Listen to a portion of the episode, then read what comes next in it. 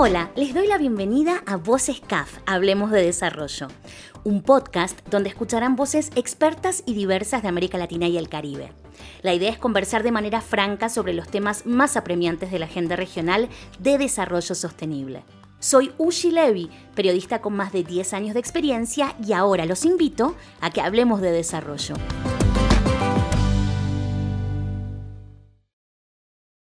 Este segundo semestre de 2023, la protección de la biodiversidad y la lucha contra los estragos del cambio climático en América Latina y el Caribe son áreas a las que CAF presta mucha atención.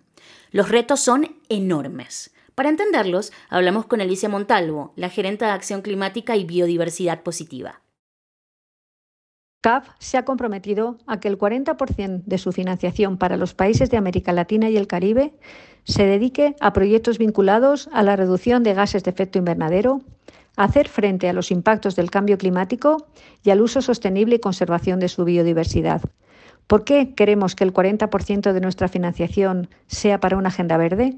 Porque creemos que esto hará que los modelos económicos sean mucho más sostenibles e inclusivos. ¿Cuáles son los principales retos a los que tenemos que hacer frente? Las emisiones de gases de efecto invernadero de la región proceden principalmente del sector de usos del suelo, es decir, de la deforestación, y también del sector del transporte. Por ello, son dos sectores dos ámbitos en los que queremos trabajar. No olvidemos que la región apenas emite un 10% de las emisiones globales y que el origen de estas emisiones es muy diferente en la región de lo que es en otras regiones del mundo. Al mismo tiempo, cuando hablamos de los impactos del cambio climático, la región es especialmente vulnerable. Se ha calculado que cerca del 2% del PIB en algunos países se pierde como resultado de los desastres derivados de eventos climáticos. Por ello, lo que queremos y lo que estamos haciendo es trabajar en infraestructuras más resilientes, trabajar modelos de agua y saneamiento y de gestión del recurso hídrico que tomen en consideración todos los impactos del cambio climático y, por supuesto, trabajar para hacer una gestión inteligente del riesgo derivado de los desastres de origen climático. Al mismo tiempo, creemos que es necesario que la biodiversidad que existe en la región, el 50% de la biodiversidad global, se utilice de una manera sostenible, es decir, que permita no solo el respeto a los límites de la naturaleza, sino también generar riqueza para los países. Esto supone proteger los ecosistemas marinos y costeros, supone trabajar en modelos de economía azul, es decir, trabajar por la salud del océano, trabajar para que la riqueza del océano, es decir, los recursos pesqueros, el turismo, los arrecifes de coral, etcétera, se preserven en beneficio de las poblaciones que viven en, las zonas costeras.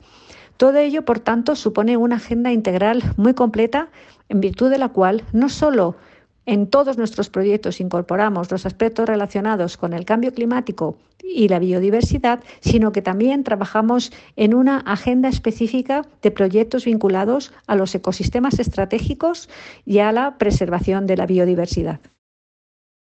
En la costa caribe de Colombia se ha puesto en marcha, entre otros, un proyecto interesante para mitigar los daños del cambio climático. Con el propósito de conocerlo, llamamos a Bogotá a Nicolás Galarza, que fue viceministro de Ambiente del gobierno de Iván Duque. El proyecto que yo quisiera resaltar, no solo por su impacto en temas de mitigación, sino específicamente por su impacto y enfoque de adaptación al cambio climático, es el de la restauración de la Ciénaga de Mallorquín en la ciudad de Barranquilla. Este es un ecosistema de más de 500 hectáreas, que como suele pasar en ecosistemas y espacios de alto valor ambiental en entornos urbanos, se ha venido degradando y afectando negativamente.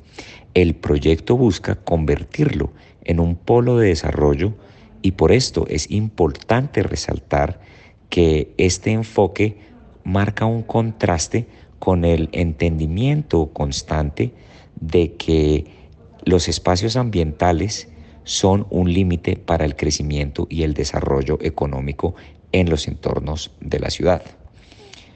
Este proyecto adelanta la restauración de un ecosistema, pero tiene un enfoque que busca, entre otros, la construcción de senderos para ecoturismo y educación ambiental, el avistamiento de aves, la producción y restauración de bosques de mangle, acompañado además de proyectos de formalización de barrios en zonas aledañas que han incluido a la comunidad, así como también proyectos de transporte sostenible para conectar la ciudad con zonas costeras.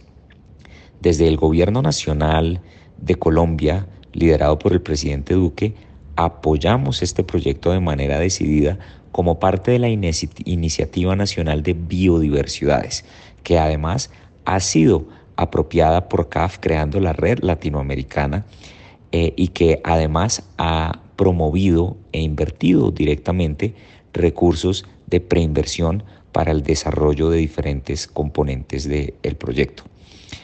En resumen, este proyecto plantea un cambio de paradigma en donde los ecosistemas y el capital natural de las ciudades se convierten en un generador de desarrollo y no en un limitante, en donde además la ciudad se hace más resiliente al cambio climático por su regulación al ciclo hídrico y por su aislamiento eh, de los bosques eh, de mangle a tormentas tropicales y huracanes. Y a través de esto se logra la generación de identidad por parte de los ciudadanos y la apropiación de su capital natural acompañado de la generación de cultura y de empleo en una economía descarbonizada y sostenible. Las Naciones Unidas trabajan con 14 países de la región para facilitarles la llegada de los vehículos eléctricos. Con el fin de entender la iniciativa, contactamos en Monterrey a Jone Orbea, gerenta de proyectos de mitigación de emisiones del Programa de Medio Ambiente de la ONU. El objetivo de este proyecto es apoyar a los países en avanzar eh, hacia la movilidad eléctrica desde una visión regional eh, la idea precisamente de tener estos 14 países es que exista y se crea esta interrelación entre todos los países que pueda apoyar a dar un salto significativo hacia la movilidad eléctrica. Hemos apoyado a nivel nacional en la creación o fortalecimiento de grupos de trabajo internos de los ministerios o las secretarías más importantes que tienen que estar eh, tomando decisiones a favor de la movilidad eléctrica. Hemos fortalecido el marco regulatorio de los países a través de estrategias, a través de normativas, a través de leyes, incentivos, que también son el pilar, uno de los pilares para el, para el reforzamiento y la entrada de los vehículos eh, eléctricos en, en, los países. Hemos estado acciones, realizando acciones, actividades de fortalecimiento técnico, eh, tanto de funcionarios públicos eh, como de sector privado. Hemos tenido cursos o ponencias muy generales sobre eh, diseño eh, de, estrategias de movilidad eléctrica, hemos tenido cursos muy específicos de planeación de rutas de transporte público eléctrico y hemos tenido otras muchísimas eh, cursos y, sesiones. El que me gustaría destacar es uno que hemos realizado con em, también cofinanciamiento del programa Euroclima de la Unión Europea em, para fortalecer el conocimiento de los primeros respondientes, bomberos que puedan asistir o que asisten normalmente a los, choques, eh, a los accidentes que ocurren en la vialidad con vehículos, entonces que entiendan bien esa tecnología, que la conozcan y que puedan atender eh, esos incidentes de manera más efectiva y más seguro, tanto para las personas involucradas como para ellos mismos. Y además hemos ayudado a la priorización de eh, diferentes proyectos de inversión de movilidad eléctrica, muy significativamente eh, una nota de concepto regional que hemos realizado con varios países de Centroamérica y una nota de concepto para apoyar la transición del transporte público de La Habana en Cuba. En las Islas Galápagos, en el Ecuador, se ha puesto en marcha un plan de restauración ecológica que ha suscitado gran interés. Sobre el tema hablamos con Eliezer Cruz, director del programa Galápagos de la Fundación Jocotoco.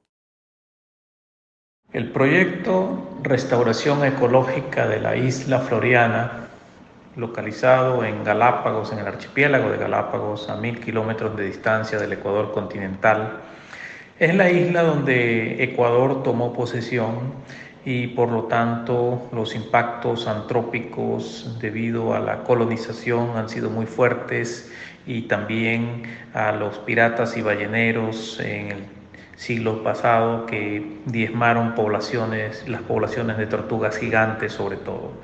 Entonces la isla básicamente tiene 13 especies que fueron extirpadas o extintas localmente, entre ellas eh, la tortuga gigante de Floriana, culebras, cucubes, eh, cinco especies de pinzones de Darwin, el pachay, eh, entre, entre los principales, ¿no? Entonces, eh, bueno, gavilanes y, la lechuza de campanario. El, el, proyecto lo que busca es erradicar totalmente eh, los roedores como ratus ratus, eh, ratos norvégicos y músculos que fueron introducidos accidentalmente por el hombre y que están diezmando las poblaciones de, muchas especies de, floriana. Eh, estaremos usando un rodenticida, un anticoagulante que se dispersa vía aérea con helicópteros.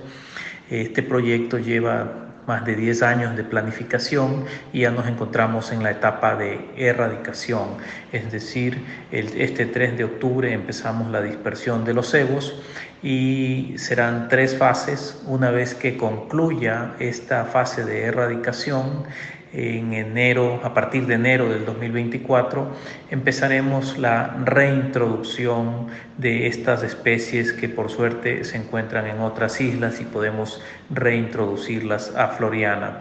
Además, esperamos la recuperación de 55 especies que se encuentran en peligro de extinción o en alguna categoría eh, vulnerable de, de, acuerdo a la UICN, a la Unión Internacional de Conservación de la Naturaleza. Estamos muy emocionados. este proyecto cuenta con el apoyo de, CAF y del GEF, que es el Global Environmental Facility, para poder eh, realizar estos trabajos. Para América Latina y el Caribe son muchos los retos en cuanto al cambio climático y la biodiversidad. ¿Qué está haciendo CAF al respecto? ¿Cómo está apoyando a la región? Hablamos nuevamente con Alicia Montalvo, gerente de Acción Climática y Biodiversidad Positiva. La agenda ambiental de CAF es una agenda muy variada, porque las necesidades son muchas, pero hay dos temas donde nosotros nos centramos especialmente. En primer lugar, en crear las condiciones habilitantes, que lo llamamos, es decir, todo aquello que es previo a la puesta en marcha de un proyecto. Eh, crear los marcos regulatorios, y como ha señalado Joan en el caso de la movilidad, eh, crear las instituciones, eh, dar capacitación, y, siempre eh, lo hacemos escuchando mucho cuáles son las necesidades específicas de cada país, de cada región, de cada ciudad. Por eso también hay otra cosa que determina mucho nuestra forma de trabajar, que es acercarnos a las necesidades del cliente. Por ejemplo, en el caso del proyecto de las Galápagos, un proyecto que es innovador porque constituye eh, el primer caso en el que estamos erradicando especies invasoras en un ecosistema, en, un espacio donde existe eh, población, siempre estos proyectos se hacen en espacios donde no existe población, en este caso eh, hemos atendido de manera muy específica lo que la comunidad que allí habita necesita. Y por tanto yo creo que esto es algo que nos distingue. En primer lugar, no solo trabajar en los proyectos, sino trabajar en las condiciones de contorno que hacen que un proyecto tenga éxito o no. Y en segundo lugar, trabajar muy cerca de la gente, escuchar cuáles son las necesidades. Y ahí pues eh, queremos seguir trabajando también en el ámbito de la movilidad, en el ámbito de, de, los espacios urbanos y, por supuesto, en la puesta en valor de los ecosistemas, en lo que llamamos los ecosistemas como solución. Y aquí llegamos al final de Voces CAF, Hablemos de Desarrollo, el podcast donde escucharán voces expertas y diversas de América Latina y el Caribe. Soy Ushi Levy y los esperamos en una próxima oportunidad.